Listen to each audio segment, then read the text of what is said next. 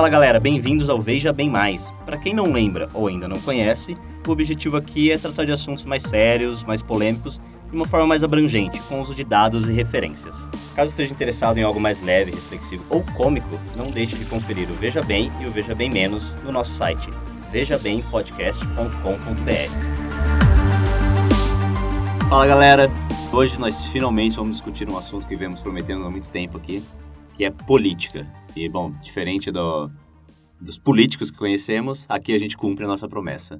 e, bom, Pedro e César, o que, que vocês têm a dizer aí sobre política? Olha, eu acho que política no Brasil é uma causa perdida, só tem ladrão, tudo acaba em pizza. Sim. É tudo ladrão safado, acabou. Isso aí, ou a coxinha reclamando ou o petralha reclamando, é isso. É, tá todo mundo reclamando. Essa é a nossa conclusão. ok, bom galera, é isso o episódio por hoje. Obrigado.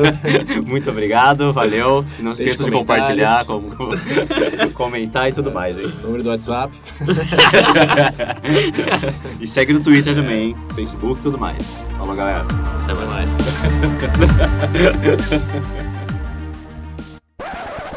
Não, não, não, não, galera, pera aí. Aqui não é assim não, veja bem, Tudo voltes. tudo volta, tudo volta aí. Porque, diferente de como as pessoas realmente costumam discutir política, que foi isso que a gente acabou de fazer aqui, aqui eu veja bem mais, então a gente vai... A gente vai estruturar a coisa um pouco mais e, né? E esperançosamente vai ser algo bem mais construtivo do que essa nossa pequena discussão aí no início. Se é que dá pra chamar isso de discussão. e devido ao fato do assunto hoje ser algo longo, muito longo, o episódio será dividido em duas partes. No primeiro a gente vai falar um pouco mais sobre o, o escopo geral da coisa, no sentido mais, no sentido mais acadêmico. E a segunda parte a gente vai focar um pouco mais no Brasil e no, no que seria o ideal do nosso do governo. A melhor forma para começar isso, né, é a gente saber vale a pena discutir política. Esse vai ser um dos nossos primeiros pontos aqui hoje. Logo, vamos explorar o tema em si, né? Começando, bom, pelo começo. Será, por exemplo, para que serve o governo? Nós realmente precisamos disso. Formas de estruturar o governo, por exemplo, presidencialismo versus parlamentarismo. E também vamos discutir claramente a forma de você se posicionar em relação a esse governo. Como, por exemplo, esquerda, direita, conservadorismo, liberalismo. No fim, o que realmente significa esses termos. E para finalizar essa primeira metade aqui do nosso tema, a gente vai falar também sobre formas de se eleger um governo as vantagens e desvantagens dos métodos existentes hoje em dia. Como, por exemplo, a votação pela maioria, como funciona aqui no Brasil, versus uma votação preferencial, como funciona na Austrália. Sei que é bastante coisa, galera, mas como eu disse, aquela foi a primeira parte, agora a gente vai para nossa segunda parte. E bom, política é política, né? Então é assim que as coisas acabam funcionando. Nossos dois últimos tópicos serão, primeiramente, problemas estruturais no governo brasileiro e como isso se compara com outros países, e por último, o que seria um governo ideal, se é que tal coisa realmente existe? Ô, William, obrigado pelo discurso parlamentar, cara. De nada, Eu tinha cara. até ca- quase caí no sono. Aqui. Nossa. É tão longo que foi essa introdução. Ai, Mas eu acho legal lembrar aos ouvintes que é longo assim, mas a gente quis estruturar isso de maneira construtiva, então é importante desde os primórdios até realmente situações mais vigentes ah, e comparativas de sistemas relativamente atuais. Bom, pessoal, e dito tudo isso, vamos finalmente às perguntas, né? Bom, então vamos lá, voltando para aquela primeira pergunta que a gente fez. Vale a pena discutir política, galera? Se for longo assim, não. não, mas piadas à parte, é, acho que sim, vale a pena ser discutido. Embora o estigma maior é que, pra quê? Que diferença vai fazer? Vai tudo acabar em pizza mesmo. Mas eu acho que essa é uma perspectiva bem cínica, porque agora realmente é difícil que nossa discussão aqui ah, tenha alguma relevância. Porém, como eu disse no episódio do VB lá atrás, lá, episódio sobre frases que impactaram suas vidas, Sim. eu acredito fortemente que ao entender algumas coisas, fica bem mais fácil entender outras coisas. Eu acho que política, por ser um tópico tão complexo e abrangente, eh, nos ajuda a pensar sobre tópicos de maneira muito mais crítica e até nos conhecer melhor, né? Porque temos que nos posicionar de alguma maneira em relação a esses tópicos. O que, ah, na verdade, é, para quem acha que não vale a pena, mas escuta Veja Bem Mais, você já vem discutindo política, pelo menos escutado a gente discutir política desde o começo, porque essas coisas que, esses tópicos que nós debatemos de posse de armas, migração, legalização da maconha, são coisas que deputados, senadores, até presidentes têm que discutir em certo momento. Porque o que não é política senão a capacidade e o poder de fazer decisões que vão afetar a vida de todos. Então, eu acho que vale a pena sim, porque é esse exercício cognitivo, mental, intelectual que nos ajuda a nos conhecer melhor e melhorar a sociedade de forma direta e indireta. Embora hoje talvez não tenha um impacto tão tangível, ninguém sabe o dia de amanhã. E é bem possível que o Veja Bem monte um partido, brincando. não, Mas é bem possível que muitos de nossos ouvintes é, estejam em posições que eles podem influenciar alguma coisa. E já tendo tido essa discussão, ficará mais fácil e espera-se é, mais proveitoso também a ação que eles podem ter. Não vai chegar lá sabendo nada, né? Ou falando merda. Ah, eu vou Como resumir. muitas, né? Eu vou tentar resumir aqui só para o pessoal ter uma ideia. É o seguinte: se você fala que não é interessante discutir política ou algo do tipo, tem duas opções para você. Ou você vive numa caverna, isolado no meio do nada, ou você toma jeito. Porque querendo ou não, gente. ó, sinceramente, de verdade. Tá, ele Ó, tapa na mamãe cara. Pedro falou. É. Toma jeito. Ô, gente, porque de verdade, querendo ou não, isso é impossível você viver em sociedade e acreditar que política não faz parte da sua vida. Isso é uma coisa. Eu não sei se seria Tá inocência da pessoa achar isso. Porque o César aqui já resumiu bem todas as discussões que a gente já teve em VBs anteriores, ou até o próprio o cenário atual também. Tudo que a gente tem falado aqui envolve isso, gente. Eu acho que o problema aqui no geral, principalmente no caso do Brasil, é essa coisa de enxergar política só dentro, sei lá, só dentro da Câmara, só dentro do Senado ou no- lá em Brasília. O Pedro dizendo que tem uma alienação muito grande entre público e política, Sim. que é algo que acontece muito por causa da mídia, do sistema político ele mesmo. Porque é essa coisa que está muito distante. Isso acontece lá em Brasília, Sim. isso acontece lá na, na Alvorada. Exato. E Eu acho que também tem muita gente que tem, ele tem essa sensação de que não vai me atingir. Por mais que aconteça, às vezes as pessoas têm gente eu acho que, eu acho que a sensação não é que não vai atingir. A sensação é que eu não posso fazer nada, então por que se preocupar? Esse que é, o, é, exato. Eu acho que esse é o ponto principal. É, no cenário É. aqui brasileiro. Sim. Sim. Mas a questão é, realmente, o seu voto, por mais utópico que soe, ele é, ele é matematicamente irrelevante. Um voto Uhum. Sim. mas a influência que você tem em outras pessoas, a sua opinião de certos assuntos, o seu entendimento da situação, eh, tem um impacto diário na, na sua vida, de forma eh, consciente ou não. Eh, tá, tá todo mundo discutindo coisas que políticos discutem. Eu acho que falar de política no geral agrega, como eu já falei antes. Não, é, é impossível você negar essa conclusão de que talvez não dê para fazer política só falando sobre ela mas pensar sobre ela ah, agrega em muito mais sentidos do que só passar uma lei ou não.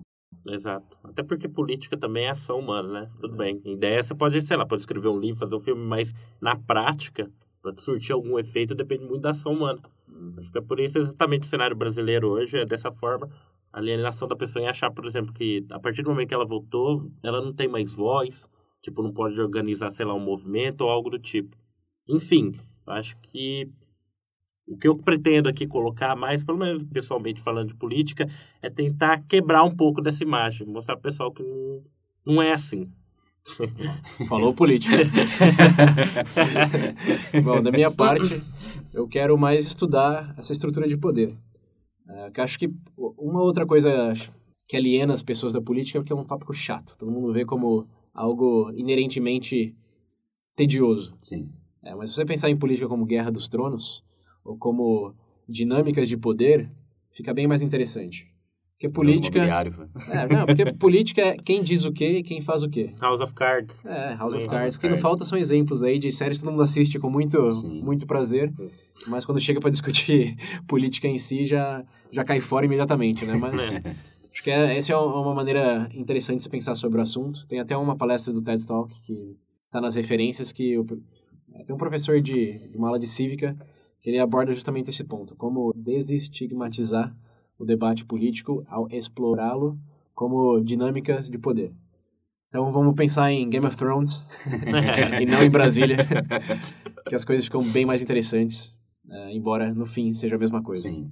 É, porque na fantasia todo mundo acha muito mais lindo. Porque a única pessoa no Game of Thrones que se acha que é imune à política são os White Walkers. Ah, sim. Né? É, esses são. Esses Então, ouvinte, são. se você não quer ser um White Walker, escute até o fim. pessoal, obrigado por terem dado a opinião de vocês. E, bom, vamos começar pelo, pelo princípio, né? Pelo Big Bang da coisa. Para que serve o governo? Nós realmente precisamos de um? Sim, tem que existir. Eu acho que a função principal do governo é manter a ordem. Porque, querendo ou não, acredito numa sociedade sem governo. Por ser humano, ser ser humano, todo mundo conhece, já sabe. Eu acho que não funcionaria sem uma, for sem uma estrutura. Qual seria assim. o exemplo de uma sociedade sem governo, né? É, esse é o ponto. Pergunta, né? Até sociedades tribais têm o seu próprio governo. É, interno. eu acho. Você fala isso só como uma estrutura ou como um microcontrole, você quer dizer? Não, é questão de controle. Como você, por exemplo, consegue manter a harmonia e a ordem no lugar onde, por exemplo, não existe essa. É, alguma coisa onde todo mundo tem uma voz, por assim dizer. Não que exatamente seja, mas um local, uma estrutura, assim. Como fundação mesmo do, da sociedade. Que sociedade não tem um governo? Até porque se não tiver um governo, é questão de tempo ter um. Porque querendo ou não, vai aparecer mais um esperto.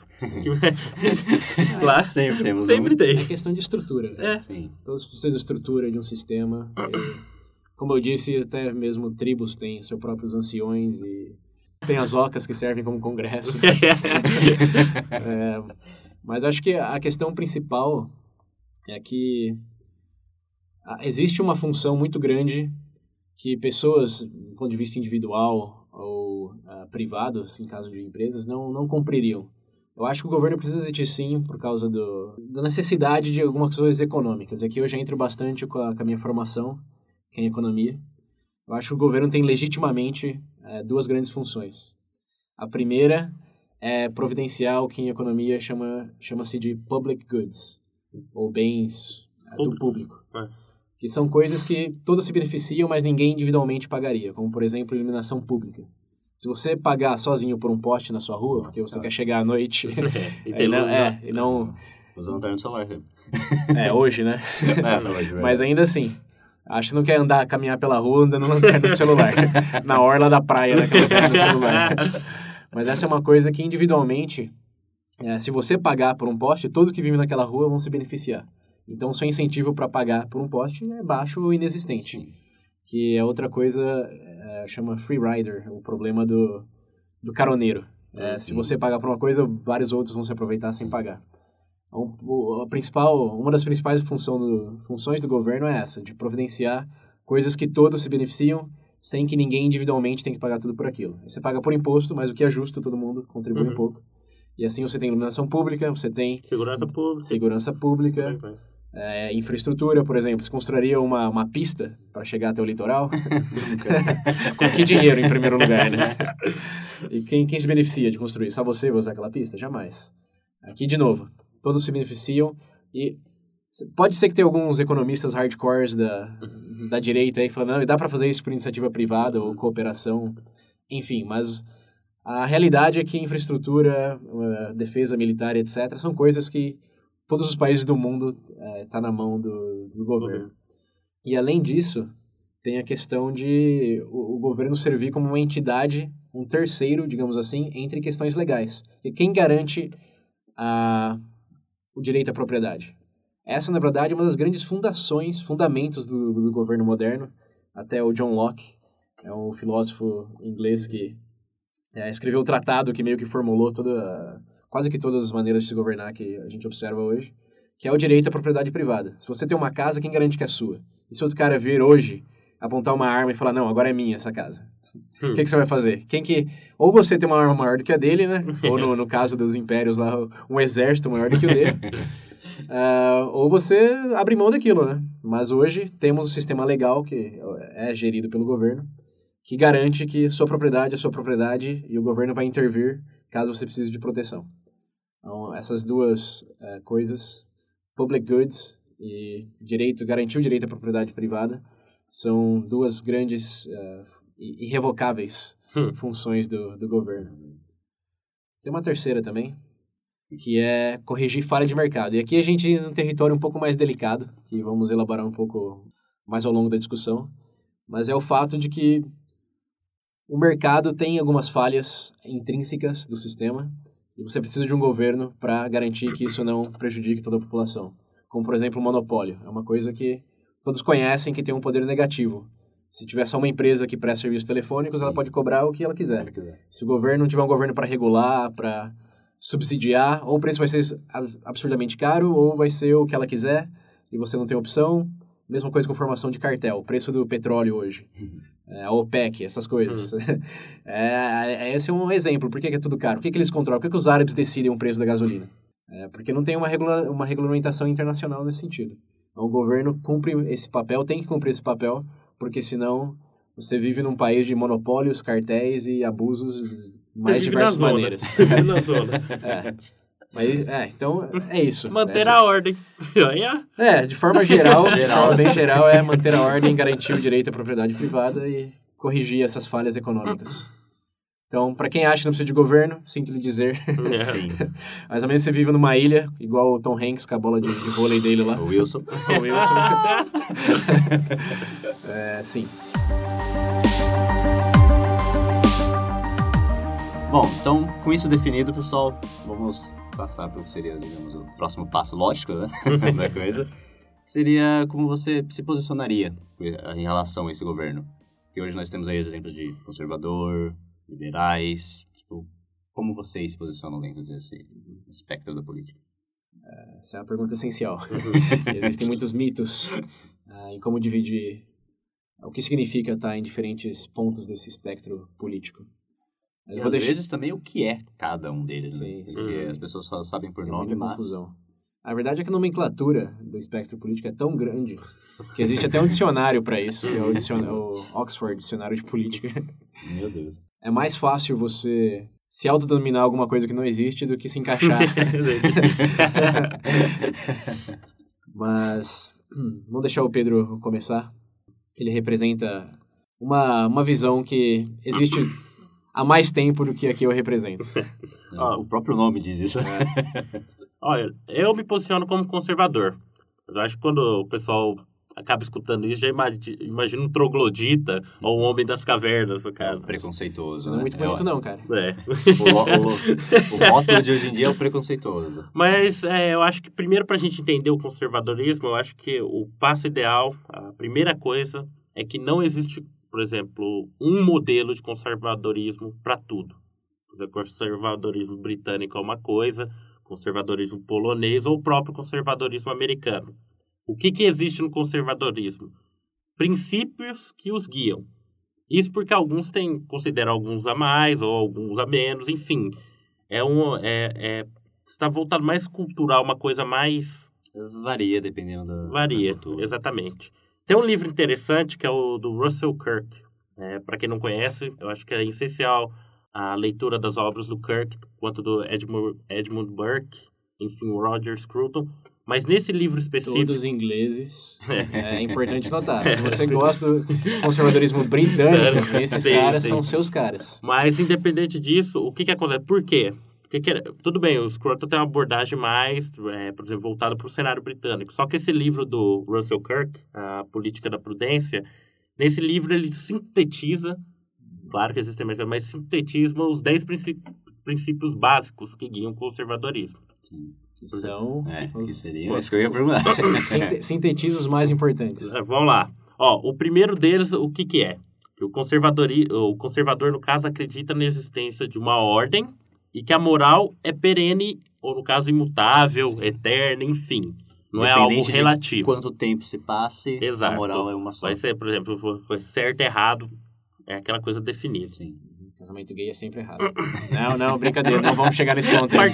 partindo desse ponto, o que que acontece? Ó, partindo pro segundo ponto. Eu vou numerar aqui, aí com o decorrer daqui que a gente vai conversando, se você quiser colocar alguma coisa, Sim, enfim. sim. Manda. O segundo ponto que coloca aqui é o que é? Que o conservador adere ao costume, convenções e continuidade. Eu Acho que isso daqui fica claro porque qualquer obra, artigo ou, enfim, qualquer coisa que você lê de uma pessoa que considera realmente conservadora, ela tem aquele certo apreço ao passado. Ela conserva. Eu acho que aquela, eu acho que passado, até né, parafrase- parafraseando aquela frase que a gente usou no, no VP de antes, eu não me lembro qual, do Newton, aquela coisa de estar no ombro dos gigantes. O conservador enxerga o passado, porque, querendo ou não, você aprende mais com o passado do que o futuro. Você não sabe o futuro. Entendeu? Sim. Você vai tirar da onde? Tipo, por exemplo... Uma outra forma de colocar isso é que o conservador enxerga uma sabedoria nas tradições. Exato. Se elas são tradições é porque algo deu certo e é algo que deve ser continuado. E o que deu errado, a gente muda. Olha, asteriscos, infinitos asteriscos. Vamos deixar o Pedro continuar. Ó, passando para o terceiro ponto aqui, o que, que os conservadores acreditam no que se pode ser chamado de prescrição. O que, o que, que seria isso? É aquela mesma coisa que eu falei, acabei de falar. Por exemplo, que querendo ou não, o conservador, por exemplo, enxerga, sei lá, essas figuras históricas, por exemplo, filósofos, enfim, Sim. compreendem o trabalho dessas pessoas e sabem que só estão aqui hoje, por exemplo, devido a esse trabalho do pessoal que veio antes, Isso, por exemplo. É, por assim dizer, não é aquela coisa de pensar que a gente está aqui agora, por exemplo, a gente está aqui agora e o resto do passado já foi. É aquele pensamento, o cara que vive hoje é mais esperto que um cara que viveu no século XIX, por assim dizer. É aquela coisa de enxergar, por exemplo, por você estar tá na vivendo hoje, tudo aquilo que veio de trás já não é tão importante, Sim. já não faz diferença nenhuma, enfim. Muitas vezes é o contrário. Né? É. Até porque você só tá aqui, a gente só vive numa sociedade assim por causa do que veio antes, né? Tem outro ponto aqui, passar para o quarto ponto, o que, que é? Conservadores são guiados pelo. Esses vão me zoar nessa.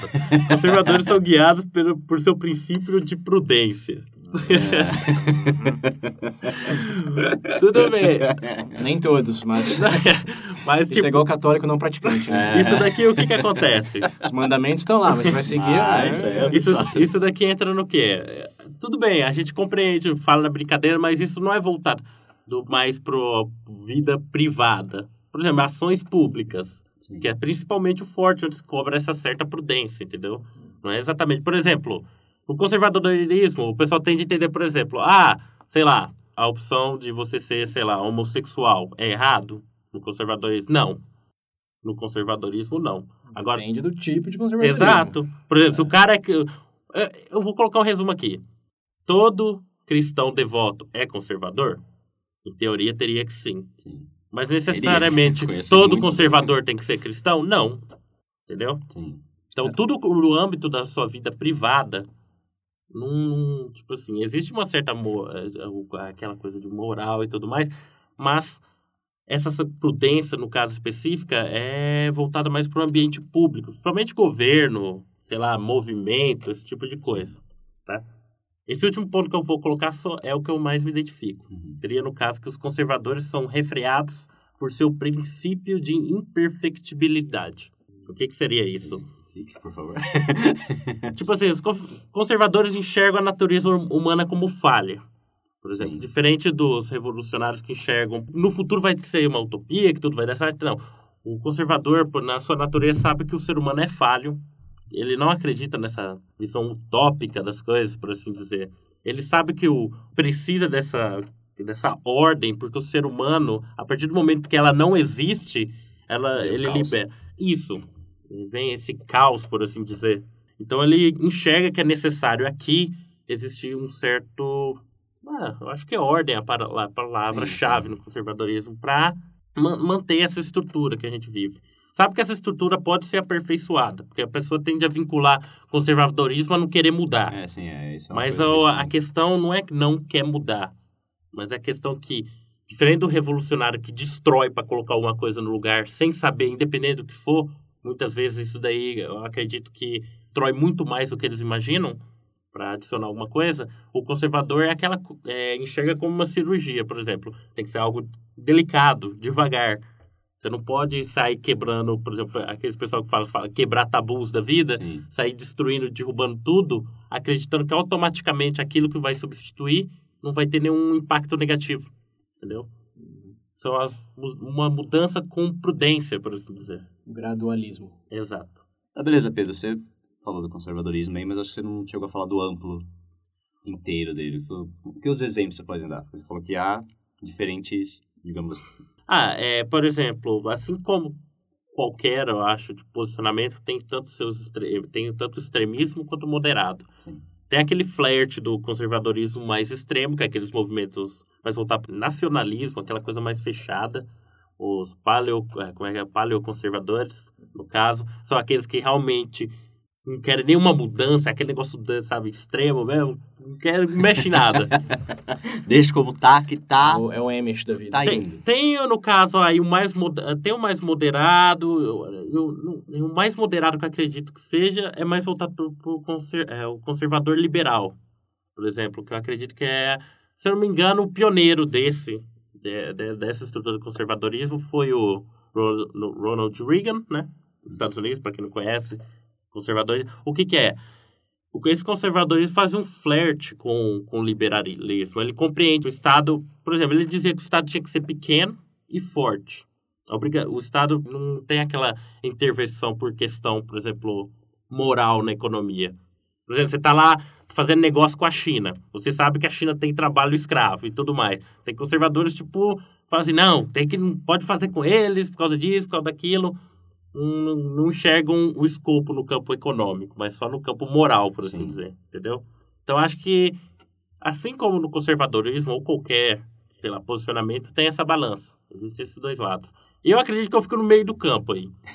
eu ainda não consegui definir se eu sou mais, tipo, liberal, Liberal. ou mais moderado. Eu- É, é bem Ele tá difícil. entre dizer. liberal e moderado. Você já vê em que, em que ponto dessa linha ele tá, né?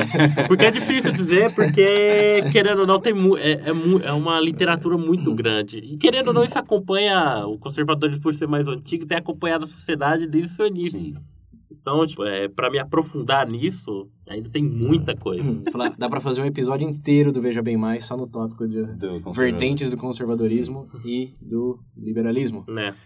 Bom, que, já que você falou nele, por favor. Bom, o liberalismo, assim como o conservadorismo, tem várias vertentes, mas de maneira geral, e bem resumida, pode ser definido como aqueles que visam mais o progresso, sem muita preocupação com tradições. São pessoas que, como John Kennedy, que foi um, um dos primeiros presidentes que se declarou liberal, ah, disse, são pessoas que olham para frente e não para trás. São pessoas que apreciam novas ideias sem reações rígidas. São pessoas que se preocupam ah, com o bem-estar de todos, ah, mais do que tradições pelo amor de tradições. Resumindo, são pessoas pafrão. É. Diria em, em linhas gerais, sim, mas in- é interessante notar que a história ah, se divide em épocas bem distantes. O conservadorismo é algo bem inglês, ah, que o Pedro falou foi É, Consolidado pelo- dele. do Edmund Burke. E o liberalismo começou com o John Locke, é considerado um dos cabeças do liberalismo, um dos fundadores. O grande discurso dele, que foi um divisor de águas para esse posicionamento em relação ao governo, é que ele era oposto à monarquia e ele não considerava ah, o direito de governar como algo divino. Então, aí que está tá a incepção do liberalismo, se liberar dessas tradições monárquicas e concedidas por Deus para algo mais que valoriza muito mais a autonomia e a liberdade do indivíduo do que, bom, coisas que até então não eram assim. Ah, mas é importante notar que toda democracia hoje é liberal. Até o nome democracia está muito tá estritamente relacionado a- a- ao liberalismo, porque, de novo, ele partiu da premissa de que reis não tinham validade, não eram não tinha não tinha uma meritocracia para gover, para governar, não eram ah, representantes legítimos do povo. Então, embora o conservadorismo exista em conceito hoje, ah, se você pegar o sentido literal, o conservadorismo já morreu há muito tempo, morreu com as monarquias. Ah, e tanto é que o real conservador ah, ainda viveria na época de escravidão em que uma, a mulher não vota. Mesmo os conservadores mais afincos concordam que houve mudanças de sistema que foram, eh, foram um progresso bem-vindo.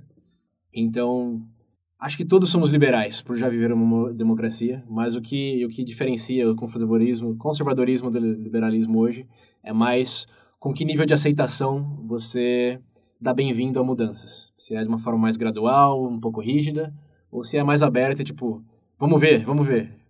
né? Vai que, vai que, vamos tentando. É, vamos tipo, tem, tem que tentar, tem que tentar. Se não tentar, nunca vai saber, né? Não essa coisa de não respeitar a autoridade só pelo fato de que se deve é, respeitar a autoridade. É a coisa do porque sim. O- os liberais não, não se conformam do é porque é, ou é assim porque sempre foi feito assim. Mas uh, existem liberais conservadores, uh, assim como conservadores liberais. Sim. Eu acho que é nesse ponto que a maior parte do espectro político uh, executa qualquer coisa hoje se divide. E uma nota de rodapé aqui interessante é que quando a gente fala liberal, é, conservador, muitos pensam nos Estados Unidos como um exemplo forte por causa do, dos, dos republicanos e dos democratas. Mas é interessante mencionar que o liberalismo e o conservadorismo nasceram na Europa e os autores desses tópicos na Europa, quase que em um consenso, veem os Estados Unidos como não representante em nada do conservadorismo. Os Estados Unidos, eles acreditam, tem só uma, uma vertente mais puxada para o conservadorismo, mas é, é, totalmente liberal. É, até porque dentro, eles falam que dentro do próprio Partido Republicano, o pessoal tende a vincular automaticamente como conservador, mas em torno da última pesquisa que fizeram, só em torno de 15% se classificariam realmente como conservadores. É, exatamente. É que hoje é difícil você argumentar que mudanças não são necessárias, dado todas as mudanças positivas é. que já, já tivemos. Mas acho que um exemplo que conclui bem essa coisa do conservadorismo e liberalismo é que o conservadorismo, em qualquer vertente, Uh, tem uma ligação muito forte com tradições. Você pode exemplificar com uma igreja católica, talvez seja o, um corpo mais conservador que existe no mundo hoje. Uh, e liberal, cara, é tudo que, que não seja a igreja católica que abraça as mudanças. Uh, mas é isso. poderíamos ficar aqui por várias horas discutindo os, os detalhes. Sim, vocês deram, mas dá para entender. Vocês deram muitos exemplos aí Sim. fora. Mas, rapidinho, no Brasil, como vocês acham que no Brasil. Funciona isso. A bagunça. Esse conservadorismo e o... Primeiro, eu, eu pessoalmente acho, primeiro, que no Brasil não existe, pode existir, por exemplo, indivíduos conservadores, mas movimento conservador não tem nenhum. Nenhum, nenhum, nenhum. Talvez, mas não e do, dessas plataformas, essas bancadas uh, religiosas. Pastor Feliciano. Mas isso você não consideraria conservador no, no sentido negativo da palavra? Com, não, mas eu acho que como indivíduo, mas é como eu disse, como indivíduo não tem uma, não tem um think tank, não tem um movimento. Você tem, por exemplo, uma pessoa que compactua com alguns pontos, e você coloca ela lá como, sei lá, falar, ah, você compactua com algumas ideias dele? Sim, claro. Isso é claro, mas se ele representa o conservadorismo, não. Mas se não existe conservadorismo como. No Brasil, não. Mas, mas se não existe como uma entidade independente no geral, tipo, não existe conservadorismo como. Não tem um núcleo internacional do conservadorismo que aprova quem se autodenomina conservador ou não. Nesse caso, o Brasil não teria uma forma de conservadorismo própria. É. Sim, o Brasil tem, na verdade. Ó, porque querendo ou não. Porque aqui. Ó, vamos sair do escopo de certo e errado. No Brasil, se você for analisar, por exemplo, através dos todos os plebiscitos que já tiveram por aqui, independente de você achar certo ou não. Mas se você colocar no geral, atrave, através disso você consegue enxergar que a população brasileira tem um forte posicionamento conservador em relação às coisas. Por incrível que pareça. O pessoal tende a achar que não, mas tem. Eu acredito que o povo brasileiro tem, isso, tem esse lado conservador, só que não sabe. Entendeu? É intrínseco é do povo brasileiro, sim. É intrínseco de um povo mal educado, mal estruturado. ah, depende. Que chegaremos no ponto, mas uma, dos, uma das coisas que a gente vai discutir aqui em breve é o parlamentarismo e presidencialismo. E teve plebiscitos disso que votaram esmagadoramente com, em favor do presidencialismo por causa desse sentimento conservador, mas, na minha opinião, não justificado. Mas não vamos colocar a carroça na frente dos cavalos. Ah, mas esse negócio de ser não educado, é, por exemplo, povo mal educado, eu não concordo tanto, porque a gente tem exemplos de países bons. A Polônia, digo... por exemplo. Eu só, digo, eu só digo que é, a Polônia é um exemplo de um país super desenvolvido. eu só digo que o, essa coisa de conservadorismo normalmente está atrelado com a mesma coisa que religião está, que é lugares de carentes. Você pegar os lugares de menos religiosos hoje são os lugares ricos e bem educados, são países nórdicos, norte da Europa. E, com exceção dos Estados Unidos, que também tem os seus bolsões é, religiosos Sim. lá no sul, que também são as regiões coincidentemente mais pobres. Uh, dá para traçar um paralelo interessante, que não vai ser o ponto aqui, a gente não quer entrar nessa tangente. Mas só uma pessoa que eu queria contrapor esse ponto do Pedro, que o, o povo é intrinsecamente, é, é não conscientemente conservador no Brasil. Eu acho que isso é mais uma consequência do que uma escolha. Mas é um ponto que a gente pode debater mais a, ao longo do debate. Bom, a gente falou bastante então aqui agora do conservador, liberal, mas e essa história de sou de direita, sou de esquerda? Quem é de direita é conservador, quem é de esquerda é liberal. como isso realmente funciona aí. Funciona aí. Ah, é. A direita da direita é o conservadorismo. A direita da... A esquerda da direita é o liberalismo. Ótimo. Eu acho que esse é o melhor resumo. É, é, Eu acho que desde a direita, pra resumir assim, seria eu acho que você não encontra um conservador da, da, Da extrema esquerda. Mas, embora exista uma correlação, são conceitos totalmente diferentes. Uhum. Essa coisa de conservador e liberal tem a ver com o papel do governo na sociedade, e direita e esquerda é mais com o dever. Ideológico. Não, É mais- é É ideológico. mais um dever econômico do governo, no sentido de o Estado deve garantir uma igualdade da população ou deve ser mais eh, regulamentador apenas, só que não ter esse posicionamento tão intervencionista de garantir condições mais próximas de iguais possíveis para os cidadãos. Então, então, então, resumindo, se você é conservador, não necessariamente você é da direita, mas necessariamente você não é da extrema esquerda. e se você é liberal, não necessariamente você é ah, da esquerda, mas necessariamente você não é da extrema direita. Hum. Mas o, o espectro aí varia bastante e o, o que no mundo hoje, principalmente nas democracias liberais, Uhum. você mais encontra, é uma forma de centrismo. E acho melhor o Pedro falar o que, que significa ser da direita, ah, independente de ser conservador ou não, e como que isso se justifica nas próprias premissas. Eu, na verdade, só sou. Me considero direitista mesmo por ser anticomunista. Esse é o fa- fato principal, gente. Me desculpa, ouvinte, se é ou não. mas- pra mim, o que pessoalmente acho. Acredito que é isso. Primeiro, por uma questão, pra mim, né? Uma questão moral. Uma questão pri- principalmente cultural, né? Porque eu vejo a esquerda, por ser revolucionária, tem aquela coisa, aquela ideia, sei lá, por um futuro inatingível, aquele, aquele- um É futuro utopia. autoadiável, por assim dizer, que ele não pode alcançar, ele pode justificar qualquer ato. Eu acho que esse, é- Mas- esse, mas- esse é, peraí, deixa eu só terminar. É extremo. É, esse é o principalmente, esse é o ponto principal meu de, por exemplo, ser totalmente contra essa mente revolucionária e essas coisas. Porque, quer- querendo ou não, você inverte a ordem das coisas. Por um futuro hipotético autoadiável, você justifica todos os seus atos. E aí?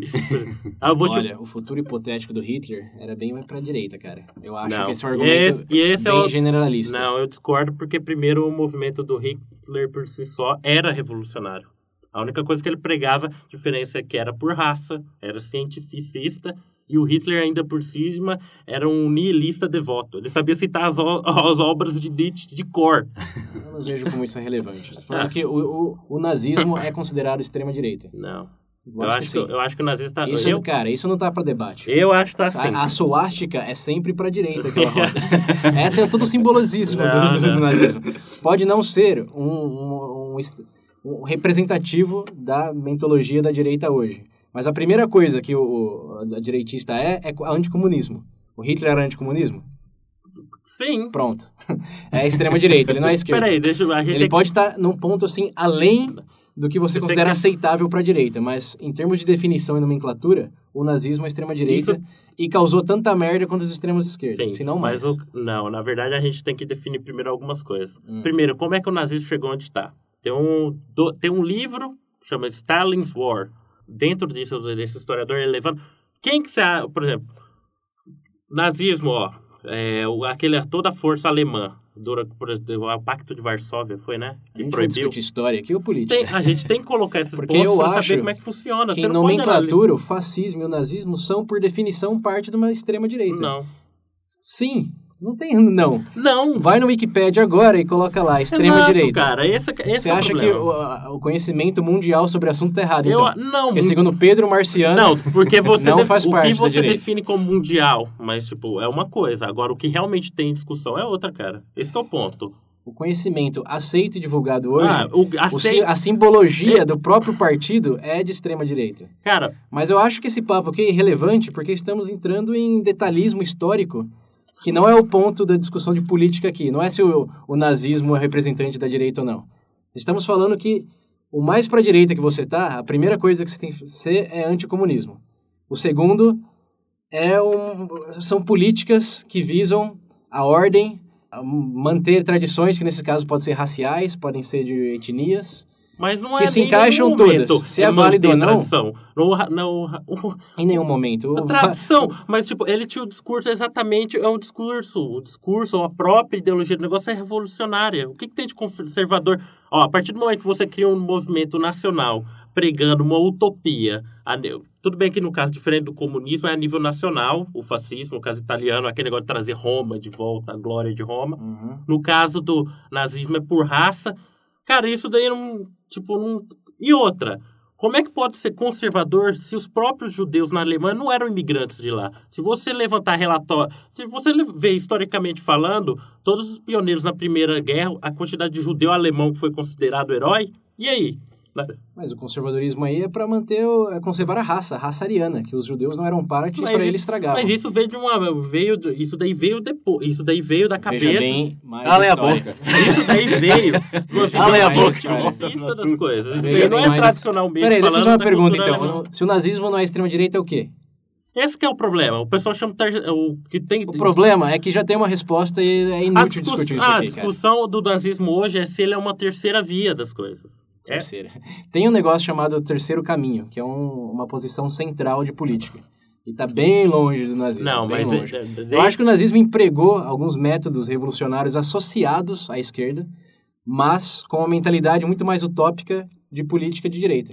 mas não É, tem Porque você como. não pode desclassificar o nazismo por querer uma revolução que traria a glória da raça, que traria a glória do sistema anticomunismo, só porque ele usou um elemento que o- a esquerda usou. Mas você tira O primeiro é que é anticomunista, ele era anticomunista. Mas sim, o mas não no segundo é que a porra Se do você- logo vira sempre pra Sim, direita. mas tem um ponto interessante. Se você ponto, pesquisar... um ponto, não, tem, um ponto. peraí, só um pouquinho. você, você bate nessa tecla, por exemplo, ah, era anticomunista. Se você levantar os primeiros, cara, quando o movimento nazista começou, formação da SA, os comparativos, tem uma matéria que saiu no New York Times em 1930 e poucos, era claro, eh, o Goebbels fazia uma comparação entre a porra do Hitler e Lenin Uhum. a figura máxima do, do, por assim dizer, do comunismo. Se você levantar também cartazes, propaganda, tudo, Tudo era bem, idêntico. Mas usar elementos associados a esses Mas o mesmo, revolucionários ó, não é o- desqualifica. Mas é o mesmo discurso, é a mesma ideologia e tem a mente revolucionária, como é que pode ser de direita? É o extremo, é por isso que é chamado extremo, porque vai ao extremo ao ponto de se usar coisas não associadas ao resto da, da, da mentalidade para chegar nos objetivos que estão intrinsecamente vinculados a uma mentalidade de direita, levada ao extremo. É por isso que é chamado de extremo. Não. Ah, ok, ouvintes, vocês se decidem então. Eu tenho um ponto, Botam, eu tenho um ponto. botam o nazismo no espectro Eu vou que vocês colocar, quiserem. eu vou colocar esses links aqui, aí a gente Coloca. dá uma olhada. Coloca também que o 11 de setembro foi causado pelos Estados Unidos, que o homem nunca pisou na lua. Não, Não, peraí, peraí, isso não peraí, tem nada a ver peraí, com a peraí, pessoa. peraí. É, não. Oi. Chega! Caralho! Eu nem lembro mais o que você tava falando. Volta. Volta.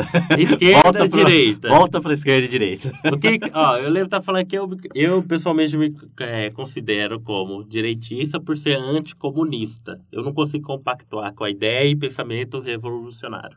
Que é justamente, justamente como é que é o nome da pedra lá? A pedra angular do esquerdismo. Aí a mente revolucionária. Eu não compactuo com isso. Agora, se você quiser o resumo da mente revolucionária, como eu estou batendo bastante essa tecla lá nos links da referência, eu vou colocar alguns artigos que eu acho muito interessantes e alguns livros dos quais resumem, explicam, explicam melhor sobre isso. Ok. Então a gente pode concluir que a direita é somente anticomunismo. Esse, Não. eu sou de- se eu sou anticomunista, eu sou Não, direita. pessoalmente, é, para mim, é pra, eu sou assim, mas não, a diferença está a nível econômico, nível, tanto o próprio O nível que cultural. significa ser direita para você, além de ser anticomunista? Olha, cara, eu acho que é na própria questão econômica também. Porque tem aquela coisa, pessoal. O esquerdismo tende a ter aquele controle maior das coisas. Por exemplo, no nível econômico, aquela intervenção estatal na economia. Em todos os setores da economia, no caso. E eu, pessoalmente, também acho isso uma merda. pra resumir. Eu acho que não, não, não funciona. Mas você está ciente que o, o- tem direitistas eh, que Sim, apoiam o Estado sim. grande, né? Então, esse que é o ponto, é, esse é um ponto meu que eu fico dizendo, porque os conservadores mais tradicionais, por, por, por foca- baterem nessa questão moral, exatamente igual eu coloquei o exemplo da China, sabe que tem trabalho, trabalho escravo lá e o país faz mil acordos, não querem dar o braço a torcer, fala, ah, se a gente continuar a gente vai estar dando dinheiro para eles, blá, blá, blá. enxerga a coisa só por um cenário moral, não o cenário econômico. Para mim, nesse ponto, aí eu já balanço um pouco, entendeu? Eu enxergo que não dá para na situação atual, no mundo de hoje, globalizado. Nem, nem, nem, só moral, o econômico também tem grandes estadistas da direita que apoiam um Estado grande. Ah, depende. Os que eu uso, que eu gosto de usar como exemplo, por exemplo, estadistas da geração atual, não atual, na do século aqui, eu gosto do Reagan, sim, algumas políticas dele, e da Thatcher. Eu lembro que teve a visita da Thatcher no Brasil, ela falou bem assim, que o Brasil é um estado grande, mas fraco, se não me engano, foi a frase que ela colocou. Sim. Eu, eu acredito nessa coisa do Estado. É, eu acredito nessas coisas do Estado pequeno, para manter a ordem, mas que. que. como é que eu posso dizer? Mantenha a liberdade do indivíduo no campo econômico, para ele poder atuar. Sim. Isso é o conservadorismo liberal. É. Ou direita centrista. E César, agora você vai falar um pouco sobre a, a esquerda. que seria a esquerda. Primeiro Dessa repre... vez sem é. entrar em tangentes, por favor. Vamos tentar. Primeiro eu vou falar da esquerda, mas não representa a esquerda. Apesar do meu posicionamento liberal, eu acho que, de maneira geral, a esquerda uh, representa a aprovação da intervenção estatal uh, e uma busca, vou colocar entre aspas aqui, utópica de um egalitarismo. Uh, a mesma condição para todos. Eu não, não sou muito, muito fã. Quer dizer, eu não, eu não vejo muita evidências de que isso possa dar certo. Então, eu sou mais centrista. Uh, na verdade, o termo que eu gosto de usar é progressista pragmático. eu acredito que tudo que você tem evidência que dá certo uh, e traz vantagens deve ser uh, o foco da, da busca ou a, a vertente que você mira. Essa coisa do Estado, eu acho que é quase que relevante se ele é grande ou pequeno. Eu acho que o Estado tem que ser bom, ele tem que ser eficiente.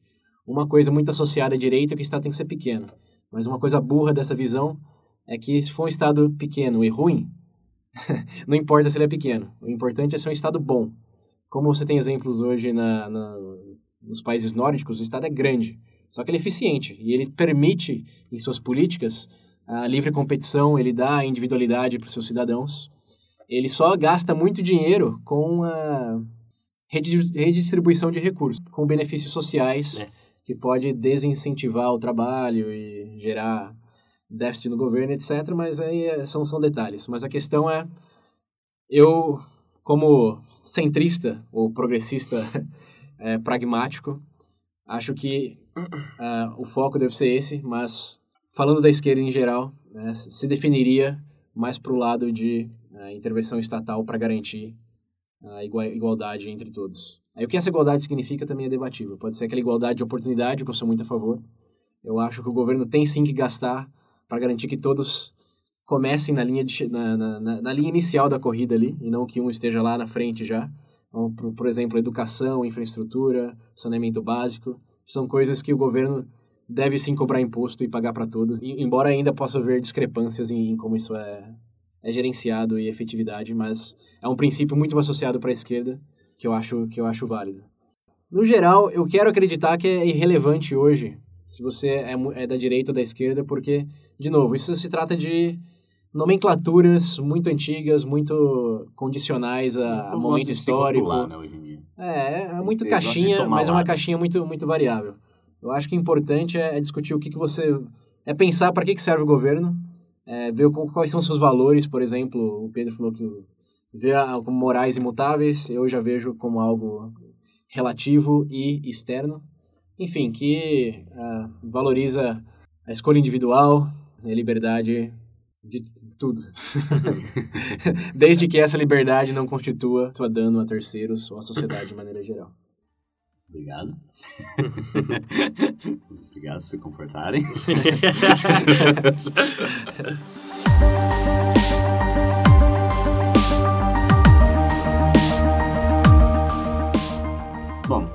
enfim, essa coisa de direita e esquerda, essa guerrinha aí, entre aspas, sempre vai existir. Falou neutro, né? é o Pafron aqui. Não, eu, tô, tá tô, eu tô além. É. Igual o Buzz Lightyear. o William transcendeu. Transcendeu é. o negócio. Mas, enfim, sempre vai existir isso. Mas de que forma a gente pode se beneficiar com isso, em vez de causar esse caos que Acho que a pergunta aí não é nem se beneficiar, é como montar um governo funcional dado essas Sim, diferenças eternas, ah, crenças políticas e maneiras de se autogovernar. Eu acho que Eu posso falar uma coisa? O Não façam igual o Brasil. Pronto. a gente, Pronto, a gente, a gente chega lá. O Brasil tem, tem muito que se discutir, mas É, comparado pra com outros frente, países aí, frente. né? Então, o que a gente vai falar agora, caso o ouvinte não ainda esteja perdido, é sobre presidencialismo versus parlamentarismo versus monarquia. Acho que a gente não precisa falar de monarquia, Acho né? que monarquia, as poucas que existem é parlamentarista, então. Então, é, é, Então no, no, no diferença. geral, sim. Tem a Coreia do Norte, Enfim, entre no... é, entre no assunto. Bom, é, vamos debater aqui hum, méritos do presidencialismo versus parlamentarismo. Parlamentarismo é muito conhecido no Brasil, então eu acho interessante a gente lembrar como funciona o sistema parlamentarismo. Não sei se o Pedro quer comentar no... Mas Antes de, de entrar no assunto si, por que vocês não definem o que é o que primeiro? É, presidencialismo, como todo brasileiro deve saber, é sistema que você tem um chefe de Estado com poderes ah, bem abrangentes. Ah, embaixo, ou do lado mais especificamente, tem o poder legislativo e o poder ah, Judiciário.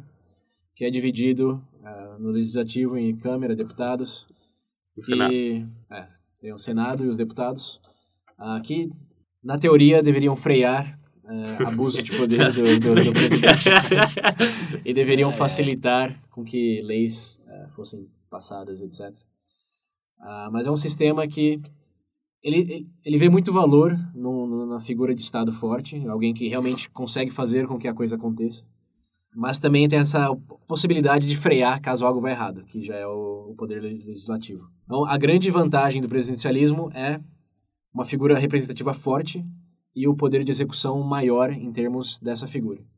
E esse freio que existe para mudar as coisas caso seja necessário, mas também acaba sendo uma desvantagem comparado com o parlamentarismo, que já é um sistema de eleição indireta ah, de, do que seria o representante do governo. Na verdade, a maior parte dos parlamentos tem, tem duas figuras, que é o chefe de Estado e o chefe do governo. O Primeiro-ministro. né? É, o primeiro-ministro, que, que cuida de coisas mais relacionadas à, à política fiscal, a benefícios sociais, enquanto a figura de Estado é mais representante de políticas internacionais. ah, enfim, são, são duas, dois trabalhos diferentes. Você elege através de um representante local em alguns países, na maioria. É, é muito pulverizado o parlamentarismo, mas, no geral, é um sistema no qual representantes eh, de certas localidades elegem o, um primeiro-ministro eh, de acordo com as premissas do partido e eles mesmos cons conseguem eh, mudar esse representante caso não, o trabalho dele não seja satisfatório. Então, a grande vantagem aí é eficiência em passar medidas ah, políticas, porque normalmente o primeiro-ministro é, representa a maioria do poder legislativo, então eles conseguem passar a lei muito rápido. Uhum. Ah, então, eficiência. E segundo, a possibilidade de mudança rápida. Como na, na Grécia, recentemente, nos últimos anos, teve todas essas crises aí, acho que já passaram três, quatro presidentes por lá.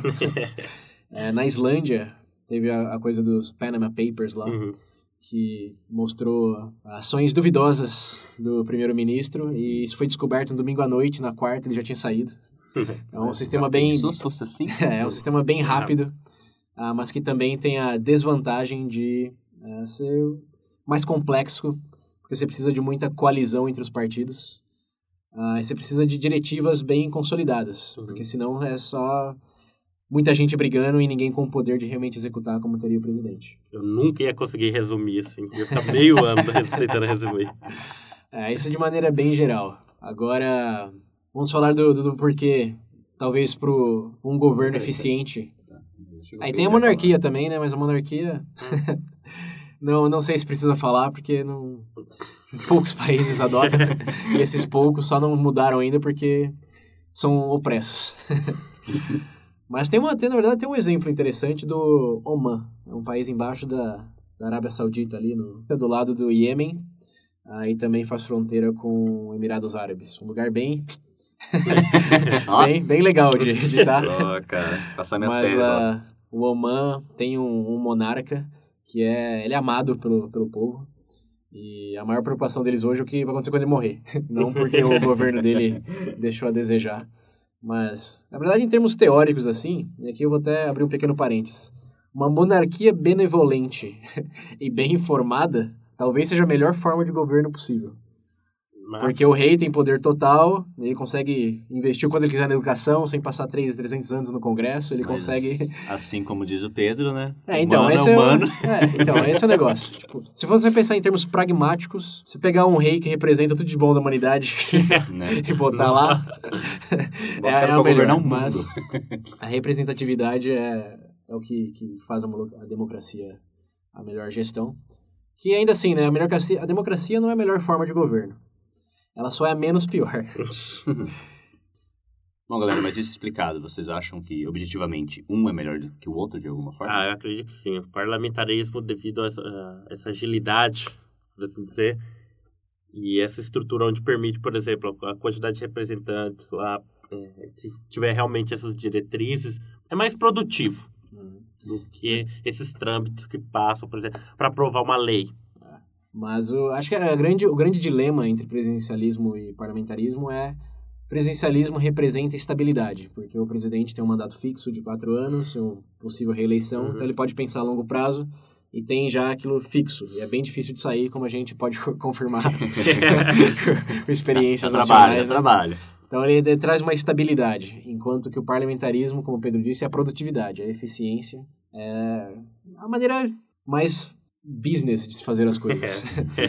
então eu acho que, objetivamente, se pegar os prós e cons, depende muito de cada país que você está analisando. Você pode ver se olhar no mapa, e a gente, a gente é, tá lá nas referências para quem tiver curiosidade. Se você olhar o mapa mundial desses sistemas políticos, América Latina, as Américas, né, como um Uhum. todo, é, é um sistema presidencial, tirando o Canadá e alguns outros ali. Uhum.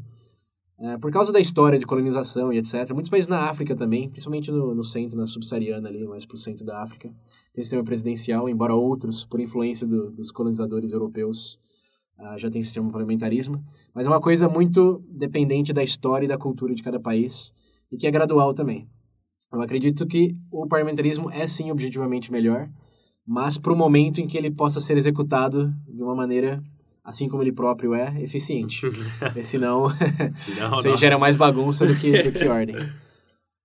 Ah, mas se eu tivesse meu país, certamente ah, implementaria o parlamentarismo. Eu também. Poder E moderador. aí tem várias vertentes, né? Só uma aspas aqui, quer dizer, só um asterisco rápido, que tem o parlamentarismo ah, de Westminster, que é o baseado na, na Inglaterra. Uhum. Tem o, também o semipresidencialista, Uhum. que é o, como existe hoje na Rússia, na, na França e em vários outros países eh, ex-comunistas. Que é um balanço legal, já vi muitos, ex- muitos especialistas falando que esse seria o melhor, a melhor escolha para o Brasil também, por se tratar de um país grande que precisa de uma figura de Estado com, com poder, mas não tanto poder como tem atualmente. Mas aí a gente pode detalhar melhor na, na parte Brasil da, do- dessa discussão. Sim, em breve. em breve, né? Mas entraremos. Tá parecendo série aqui, né? São? No próximo episódio. Bom, gente já definiu aí se vale a pena ou não discutir política, como se posicionar em relação a isso, mas e como eleger esse governo? As formas de voto, digamos assim. Porque aqui no Brasil o método usado é pela voto da maioria, mas nós sabemos aí que existem outros métodos de voto. Isso é algo pou- pouquíssimo divulgado no Brasil. Eu mesmo não tô familiarizado com outro método, tá? É, não, mas existe. Não é muito divulgado no Brasil. Acho interessante, justamente por isso. Por que não é tão divulgado? Será que o Brasil é único? Esse negócio de eleito pela maioria é sempre o melhor? Ah, eu deixei uma série de links lá nas referências para os ouvintes. Eles vão descobrir muito mais detalhadamente os outros sistemas. Mas eu acho interessante mencionar aqui o- os mais populares e a meritocracia deles. Que nesse caso seria ah, o voto alternativo ou preferencial. Acho que preferencial é mais intuitivo que é é aquela coisa do em vez de votar somente na pessoa que você quer que ganhe, você vota, você faz um ranking dos candidatos que você acha que deveriam Concordo. ganhar, o- ganhar os É. votos. Então, vamos pegar o exemplo das últimas eleições. Tem a Aécio Dilma a e Marina Silva. Levi Fidelix.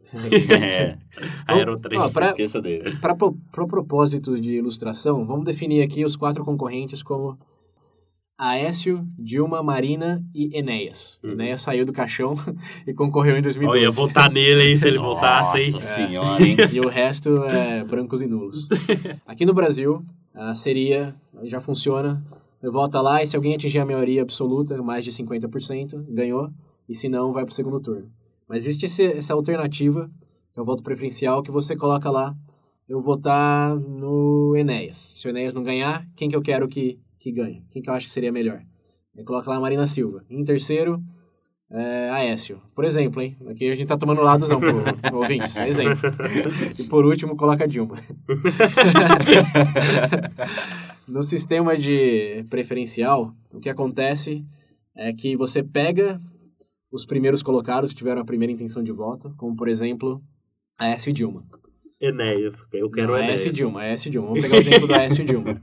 Então, vamos botar um exemplo assim, a Dilma ficou com 44%, o Aécio com 22%, a Marina com 14%, o Enéas 9% e o resto com 11% nulos e brancos. Então, no sistema previdencial, eles vão olhar a primeira escolha da maioria foi a Dilma, da outra maioria foi do Aécio, mas em segundo lugar. Você pega em, em- quem ficou com menos pontos ali foi Enéas, certo? Aí você pega o último lugar lá e coloca depois do Enéas quem você queria que fosse presidente. Aí você faz a recontagem como se Enéas não existisse. O que, ironicamente, é o caso. Mas essa é, a- essa é a premissa. O Enéas, como ele foi o menos votado, ele saiu. Então, tudo que você colocar lá segundo lugar, se não tivesse Enéas, quem seria? A Marina Silva. Então, todos os votos do Enéas vão para Marina Silva. E aqui eu digo tudo só no nosso exemplo, que vamos presumir que todo mundo que não votou no Enéas... Deixa eu entendi. Deu empate, volta pro Enéas. Ele foi o último. Isso. Os votos dele, tipo. é Não como deu empate, tivesse- não deu empate. Deu...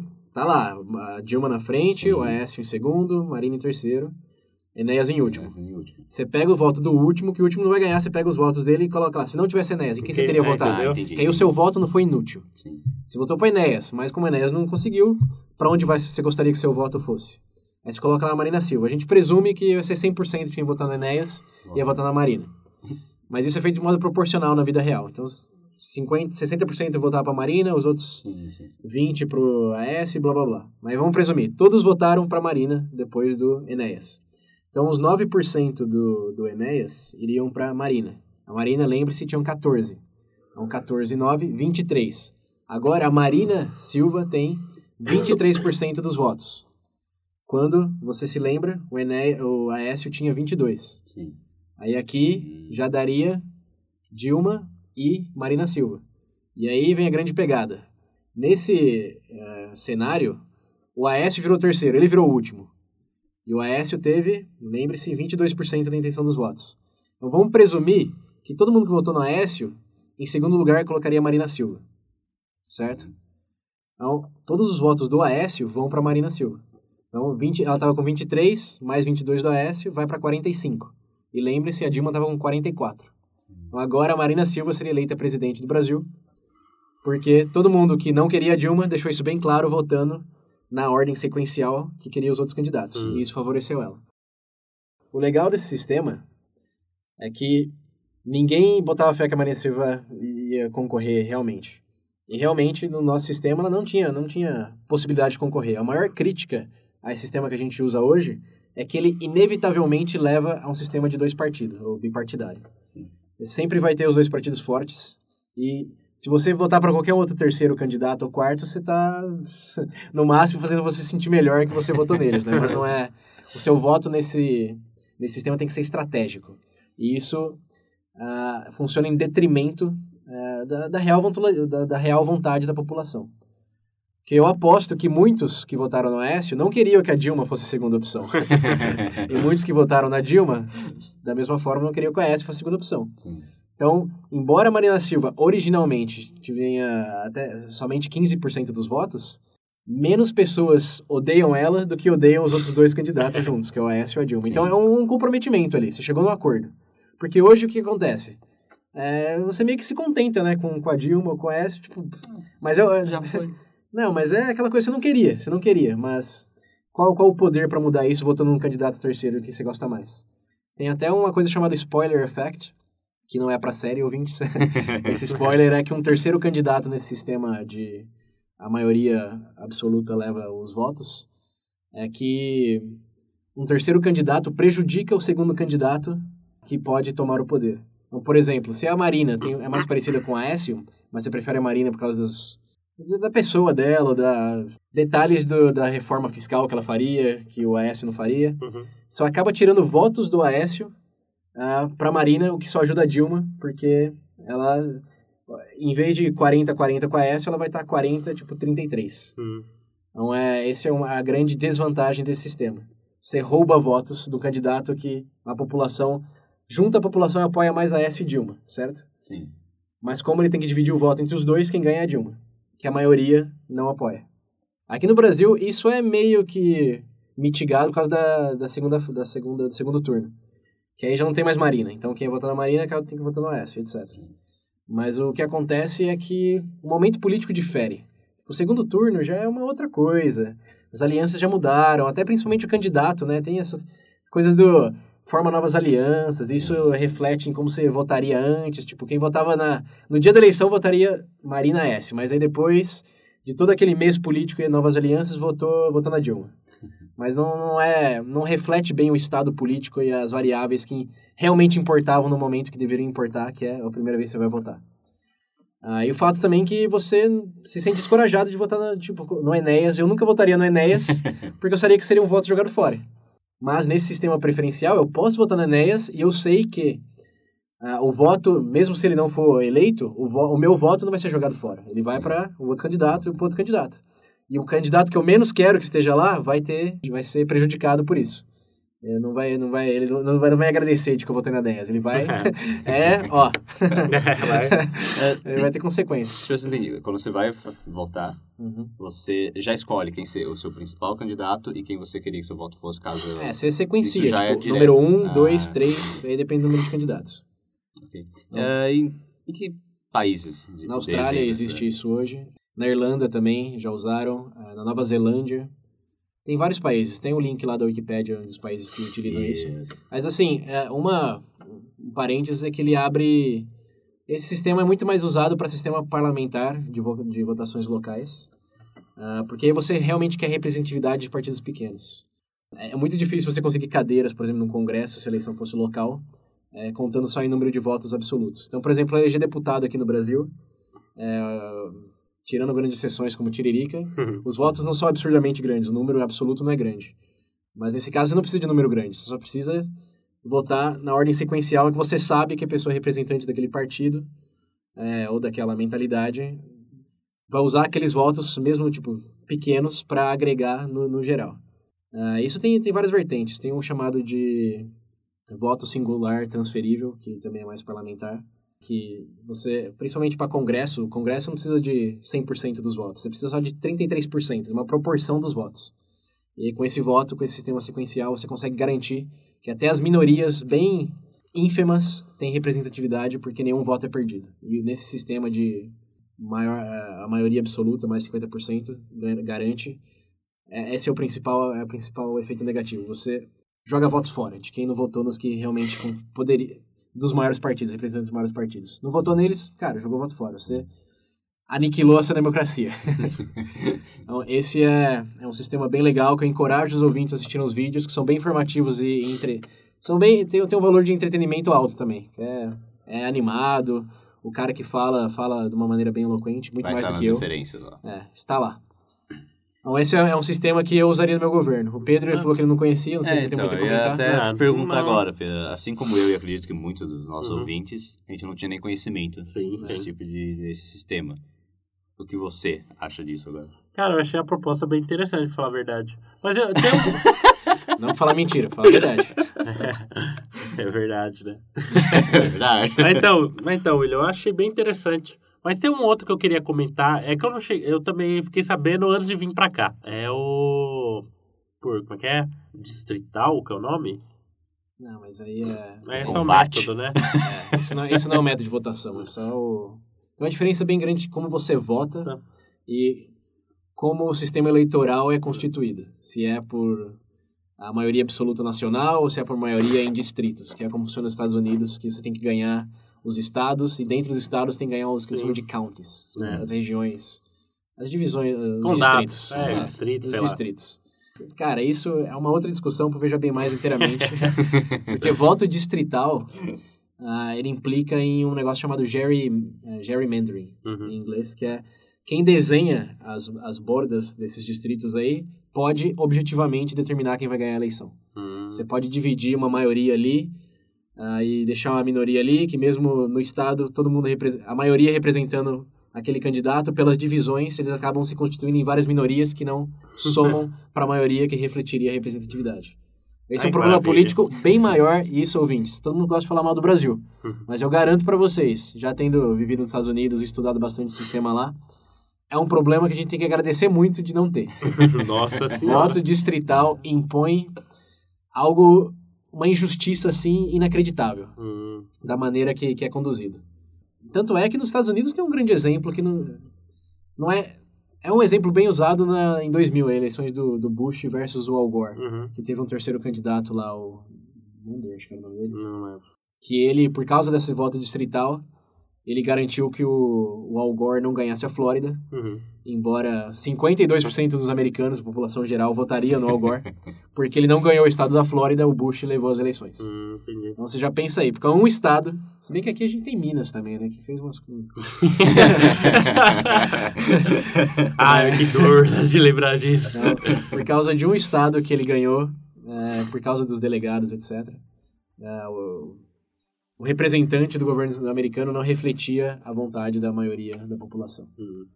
Então é, é outro debate. Mas é isso daí foi só para os ouvintes conhecerem esse método e, e, e se dar conta de que não existe só uma maneira, né? Vota quem, quem tiver mais voto Sim. leva. Isso, na verdade, é, é um dos lados negativos da democracia de forma crua, porque é, muitos chamam de opressão da maioria. Hum.